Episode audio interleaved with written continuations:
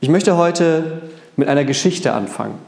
Und zwar ist das so eine kleine Abenteuergeschichte. Es gab einen Mann, der hieß Hudson Taylor und Hudson Taylor war Missionar. Der hat vor weit über 100 Jahren in England gelebt und hat irgendwann in seinem Leben den Ruf verspürt, ich sollte vielleicht mal nach China gehen, um dort den Menschen von Jesus zu erzählen. Das hat er in seinem Leben gespürt und ist dem nachgegangen. Und er ist dann, wie das damals üblich war, mit einem Boot nach China gereist. Und so eine Fahrten damals, wir kennen das auch aus Filmen und aus Erzählungen, die waren immer so ein bisschen abenteuerlich. So, und dieser Hudson Taylor war auf diesem Boot dann, also es war ein größeres Boot, er war mit als, als Gast sozusagen drauf, so ein Handelsschiff. Das kam dann in eine Flaute, das heißt, es gab keinen Wind mehr und das Schiff lag einfach im Ozean. Das Problem war, Dort, wo das Boot angehalten ist zu dieser Zeit, war in der Nähe eine kleine Insel. Könnte man ja erstmal sagen, ja Mensch, das ist doch gut, dann ist wenigstens eine Insel in der Nähe. Das Problem ist, die Bewohner dieser Insel waren Kannibalen. Und dann machte sich auf dem Boot schon so ein bisschen Panik breit, denn immer, weil kein Winter war, trieb das Boot so Stück für Stück immer so ein bisschen näher an die Insel ran.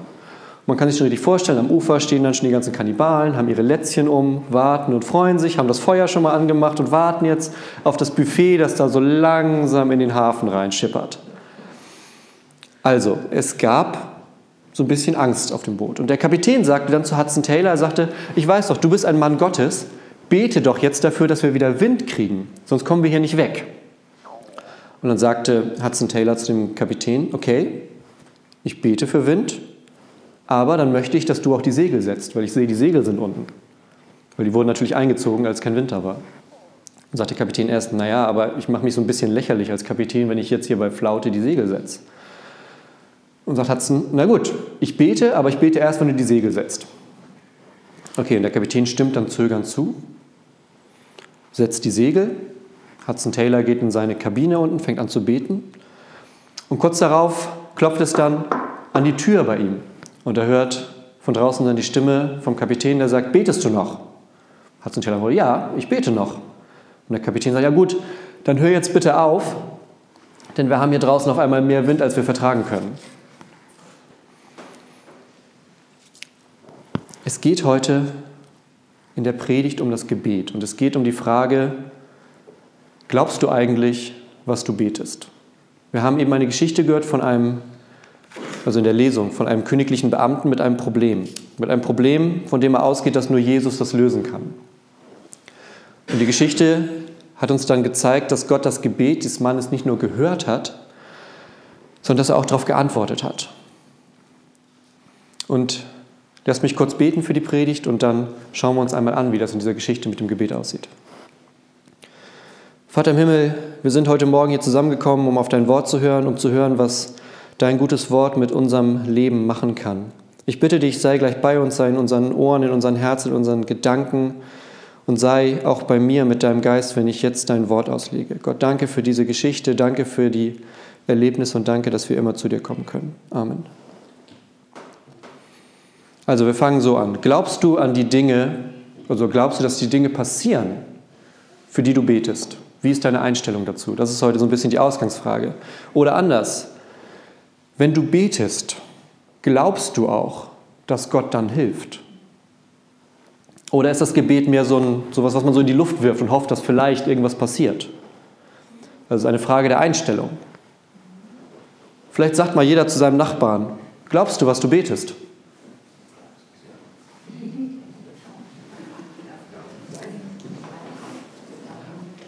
Und jetzt kann der andere Nachbar mal antworten, heute lernst du was übers Beten.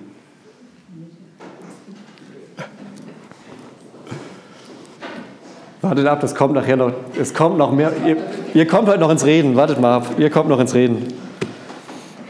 Also die Geschichte geht so los.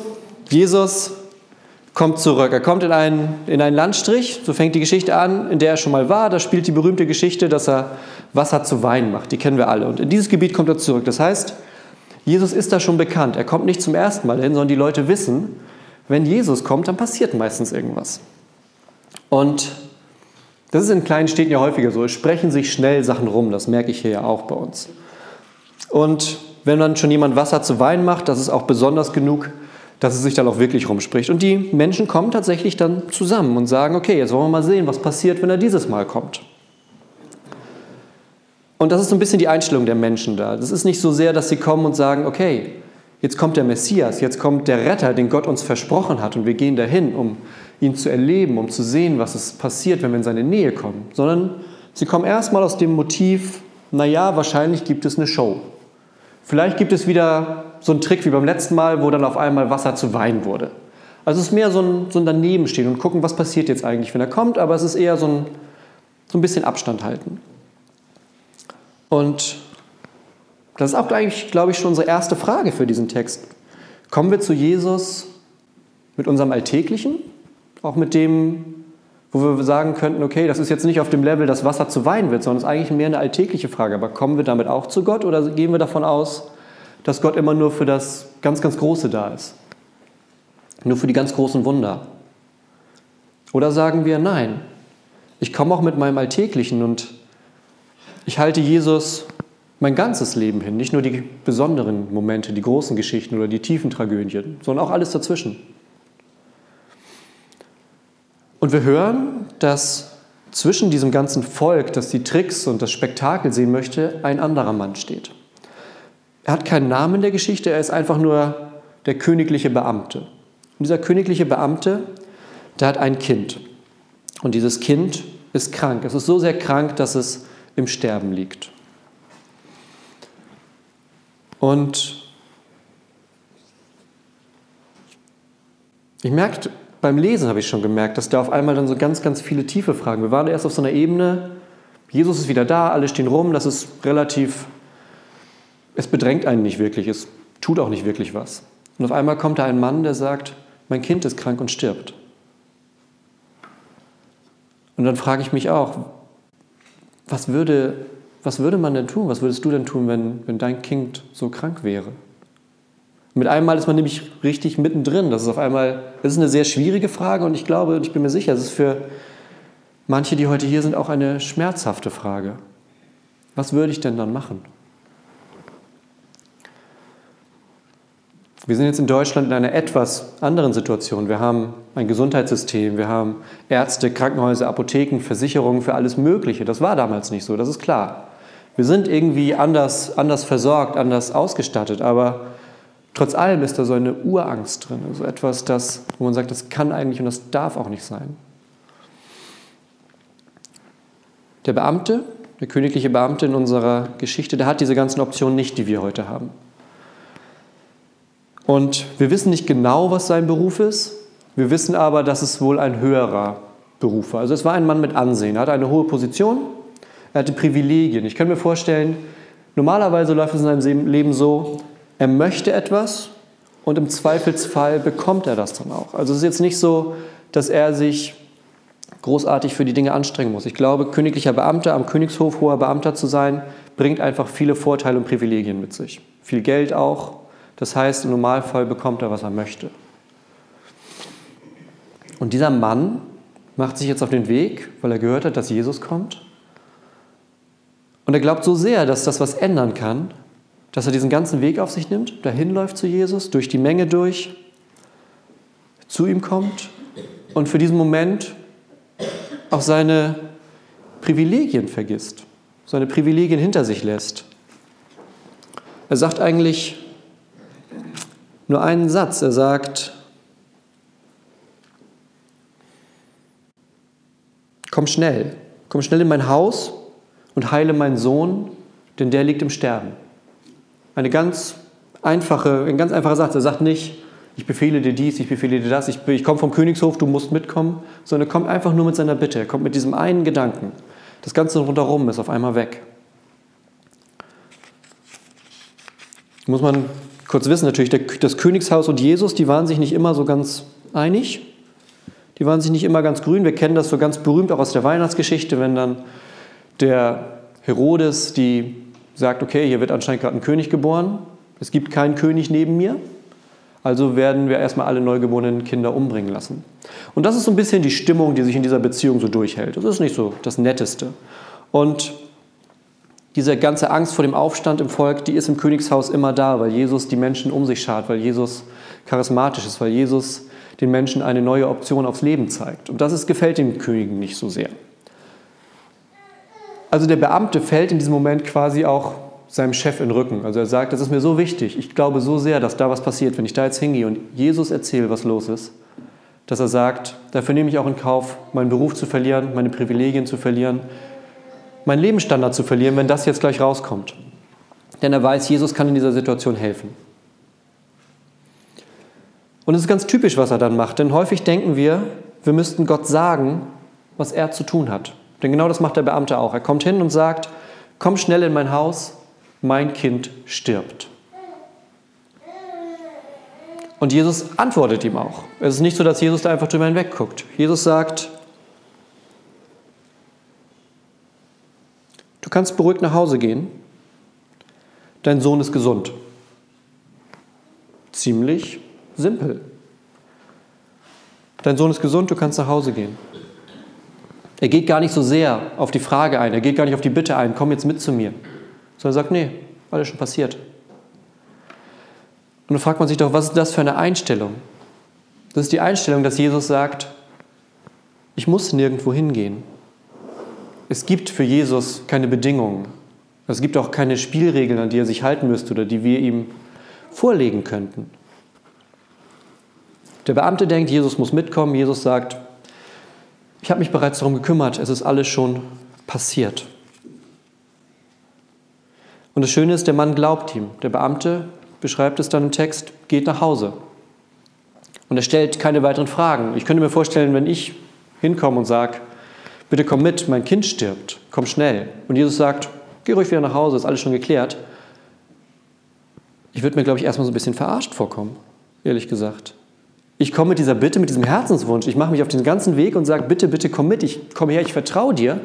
Und als Antwort bekomme ich, alles schon passiert. Ich hätte auch weitere Fragen. Wirklich, bist du dir sicher? Wie merke ich das? Wann? Du, hast doch, du, du wusstest doch bis eben gar nicht, dass ich zu dir komme. Das sind alles diese menschlichen Fragen, die dahinter stehen.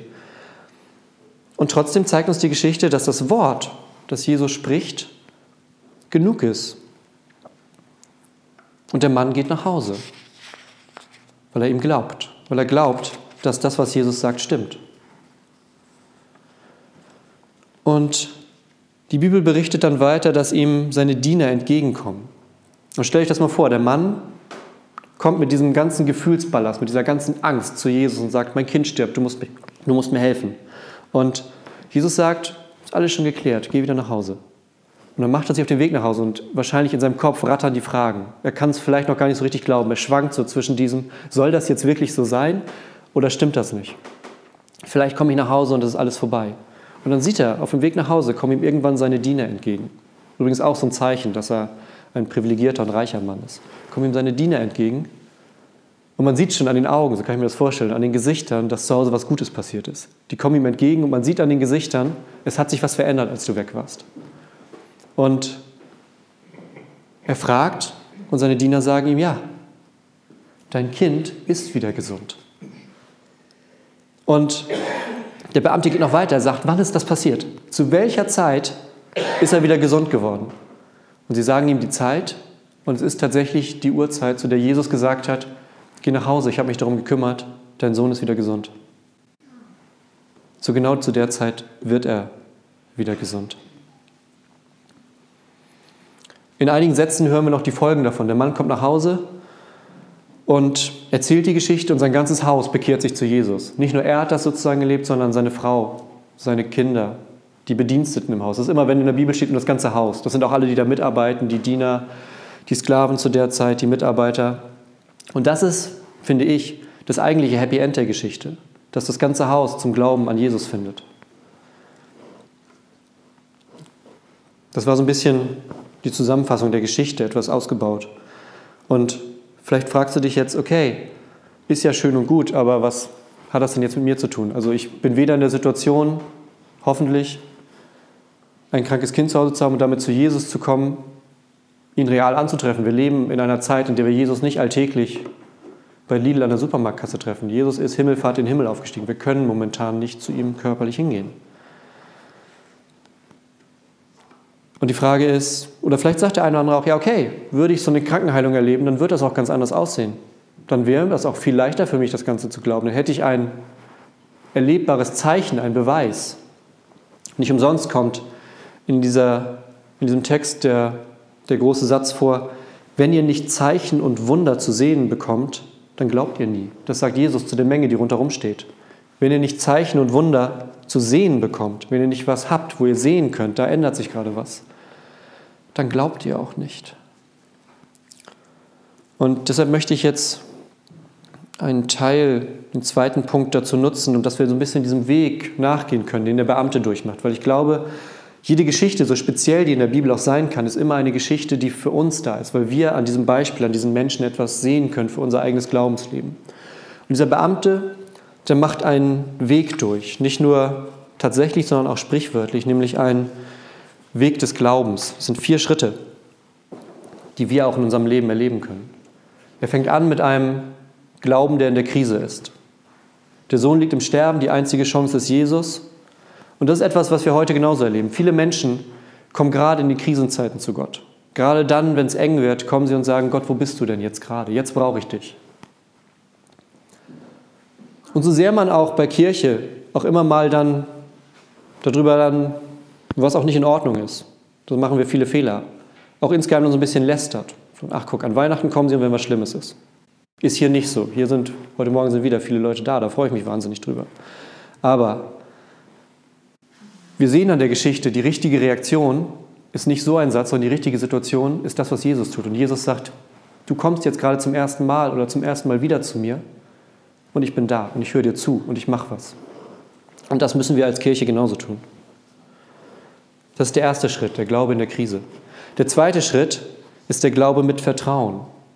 Der Mann hört von Jesus das Wort, geh nach Hause, ich habe mich um alles gekümmert. Und er vertraut darauf. Er vertraut darauf, dass das Wort, das Jesus spricht, die Macht hat, auch zu heilen. Und es breitet sich ein Friede in seinem Herzen aus. Das ist der zweite Schritt, der Glaube mit Vertrauen. Der dritte Schritt ist der Glaube mit Beweis. Ich könnte mir vorstellen, dass der Beamte davon ausgeht, dass so eine Heilung Zeit braucht. Er hat einen bestimmten Abschnitt seines Lebens vielleicht mit diesem kranken Kind gelebt. Er hat gesehen, wie es immer schlechter wurde, so ein Prozess. Vielleicht geht er jetzt davon aus, okay, vielleicht kriegen wir jetzt auch noch so einen Prozess. Hoffentlich geht die Kurve wieder nach oben, aber es wird nicht von heute auf morgen so sein. Und wir haben gehört, zur gleichen Zeit, als Jesus das Wort spricht, ändert sich alles bei dem Sohn. Und das ist die Macht des göttlichen Wortes, die unterschätzen wir manchmal. Die Bibel redet häufig von Worten. Ganz am Anfang geht schon los. Es gibt diese schöne in der Genesis, dass Gott durch Worte die Welt sozusagen in die Existenz spricht. Gott spricht und Dinge entstehen. Das ist, das ist die Kraft des göttlichen Wortes und das zieht sich weiter durch. Parallel dazu ist beim Johannesevangelium der Anfang. Am Anfang war das Wort und das Wort war bei Gott. Genauso parallel, Jesus ist das Wort, ist die Macht. Und wieder einen Schritt weiter, am Anfang von der Apostelgeschichte hören wir, dass der Heilige Geist, den wir bekommen als Christen und als Christin, die gleiche Macht ist mit der Jesus ausgestattet war. Die gleiche Macht, die Jesus von den Toten auferstehen lassen, ist das, was in uns wohnt, was uns die Fähigkeit gibt, zu Menschen zu gehen, was uns den Glauben stärkt. Das zieht sich durch. Das ist eine, durch, eine, eine Geschichte, die bei der Schöpfung beginnt und bis heute andauert. Und durch dieses Wort wird aus einem einfachen königlichen Beamten ein Christ, weil er glaubt, dass Jesus der Christus ist, weil er glaubt, dass Jesus Gott ist. Der vierte Schritt ist das Ende der Geschichte. Auf den Glauben mit Beweis folgt, dass sein Glauben ansteckend wird. Und genau das ist das, was wir wollen. Das ist das, was wir hier in der Gemeinde auch wollen. Das ist das, dass Menschen sagen, ich glaube, aber ich glaube nicht nur für mich, sondern ich habe gemerkt, dieser Glaube ändert was in meinem Leben. Der Glaube führt zu etwas, das ich vorher gar nicht hätte abschätzen können. Und da möchte ich dir von erzählen.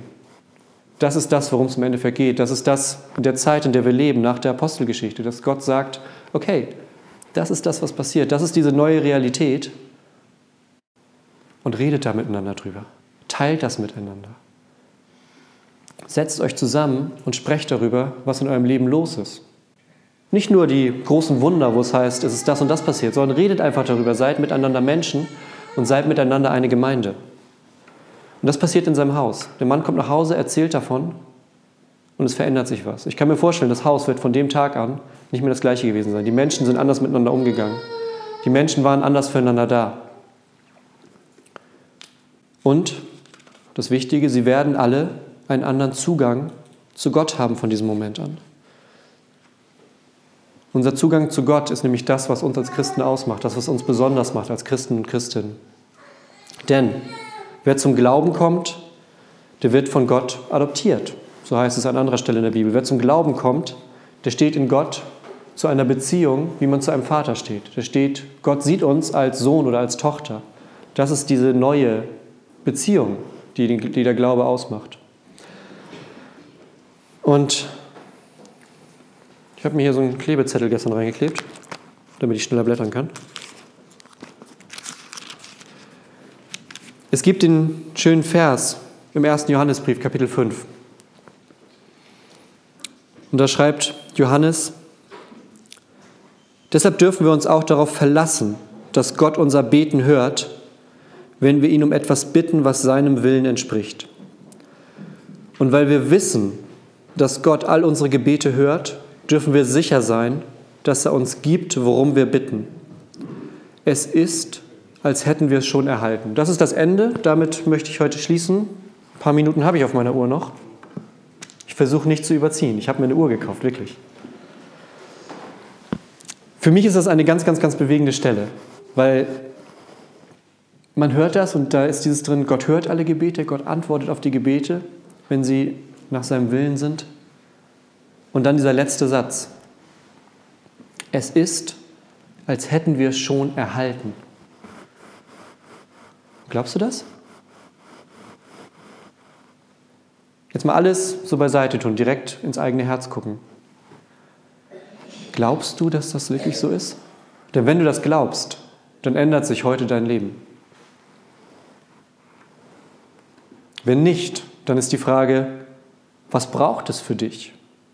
um Jesus beim Wort zu nehmen? Was braucht es für dich, um auf diese Worte zu vertrauen? Was braucht es für dich, um mit einem solchen Vertrauen wie der Beamte in der Geschichte auf das Wort hin nach Hause zu gehen? Denn das ist eine Herausforderung. Und so eine Herausforderung erfordert wahnsinnig, wahnsinnig viel Vertrauen. Und im Endeffekt unterscheidet das in der Geschichte den Beamten von der Menge.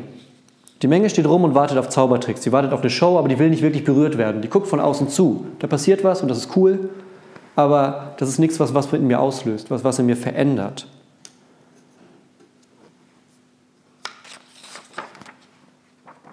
Der Beamte ist ganz, ganz anders. Der kommt mit Vertrauen, der öffnet sich, der sagt, ich lege dir mein Innerstes hin. Mit der Gefahr, dass das verändert wird. Das ist immer die Gefahr, wenn wir uns öffnen. Und er vertraut auf Gottes Macht, er vertraut auf Jesu Wort. Und die Einstellung, die er hat, das ist im Endeffekt das Evangelium, dass er zu Gott kommt und sagt, ich bringe überhaupt nichts mit.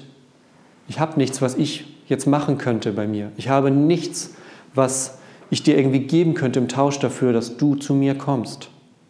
Sondern er kommt einfach nur mit einem offenen Herz und sagt, das ist es, mach was damit.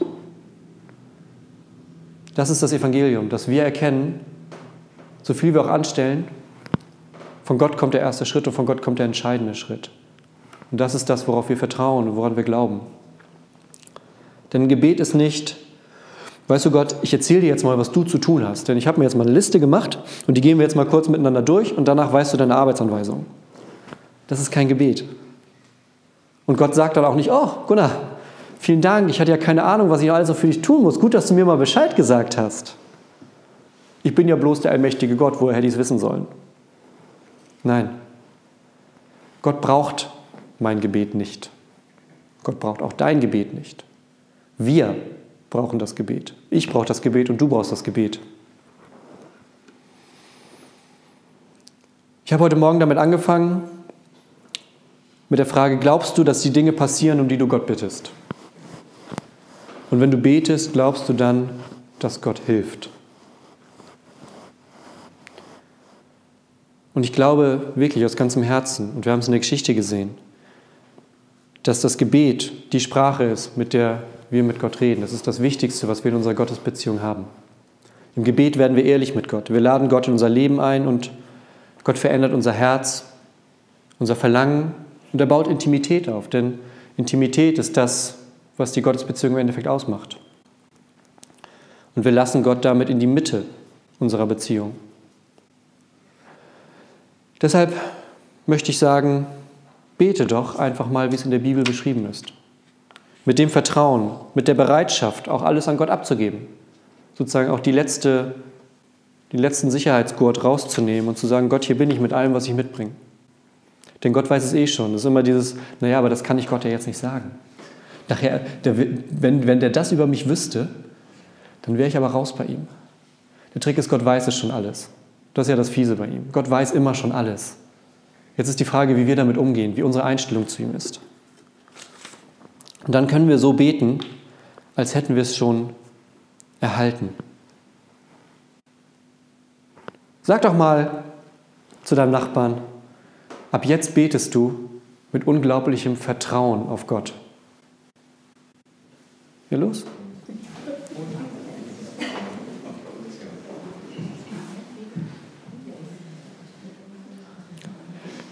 Das Schöne ist nämlich, wenn wir so Sachen laut aussprechen müssen, dann haben wir die nochmal ganz anders wahrgenommen. Und wenn wir so, wenn wir auch Gebete über unser Leben aussprechen, dann verändern die was. Laut beten ist was ganz anderes als leise zu beten. Wenn ihr zu Hause betet, betet einfach mal laut. Auch wenn ich alleine bin, ich bete immer laut. Weil ein lautes Gebet nochmal eine ganz andere Realität für uns auch selber im Begreifen schafft. Das ist nochmal was ganz anderes, wie wir Gebet begreifen können, als wenn wir nur denken oder wenn wir Sachen wirklich über unser Leben aussprechen im Vertrauen auf Gott. Der allerletzte Satz kommt jetzt. Und ihr wisst, wenn ich das sage, dann stimmt das meistens nicht. Aber er kommt jetzt gleich wirklich. Man kann so von außen sehen, okay, Glauben ist irgendwie zur Kirche gehen, in der Bibel lesen, beten. Und ich glaube, jeder hier würde sagen, das sind ja alles gute Sachen. Das sind alles sehr, sehr sinnvolle und gute Sachen. Und wenn ich dann frage, ja und, wie läuft es so? Aha, dann sagt man vielleicht manchmal, ja, es geht. Mal besser, mal schlechter. Die Bibel spricht ganz oft davon, dass wir mit Gott gehen, dass unser Glaube ein Weg mit Gott ist. Und was gehört zu jedem Weg dazu? Genau, Schritte. Das sind nämlich immer einzelne Schritte und nicht der ganze Weg, auf den man achten muss. Und deshalb ist meine Frage heute zum Abschluss für dich, was ist dein nächster Schritt? Das ist die Frage für die Woche, die ihr alle gerne mitnehmen sollt. Was ist dein nächster Schritt auf diesem Weg? Was ist der nächste Schritt im Vertrauen, im Gebet. Oder, um an die Geschichte vom Anfang anzuknüpfen, was ist vielleicht das Segel, auch wenn jetzt noch kein Wind da ist, was ist das Segel, das du setzen müsstest, um dann zu beten, dass der Wind wiederkommt? Im Vertrauen darauf, dass Gott all unsere Gebete hört und uns nahe ist, weil er uns versprochen hat, dass er da ist bis ans Ende der Zeit. Lasst uns kurz beten.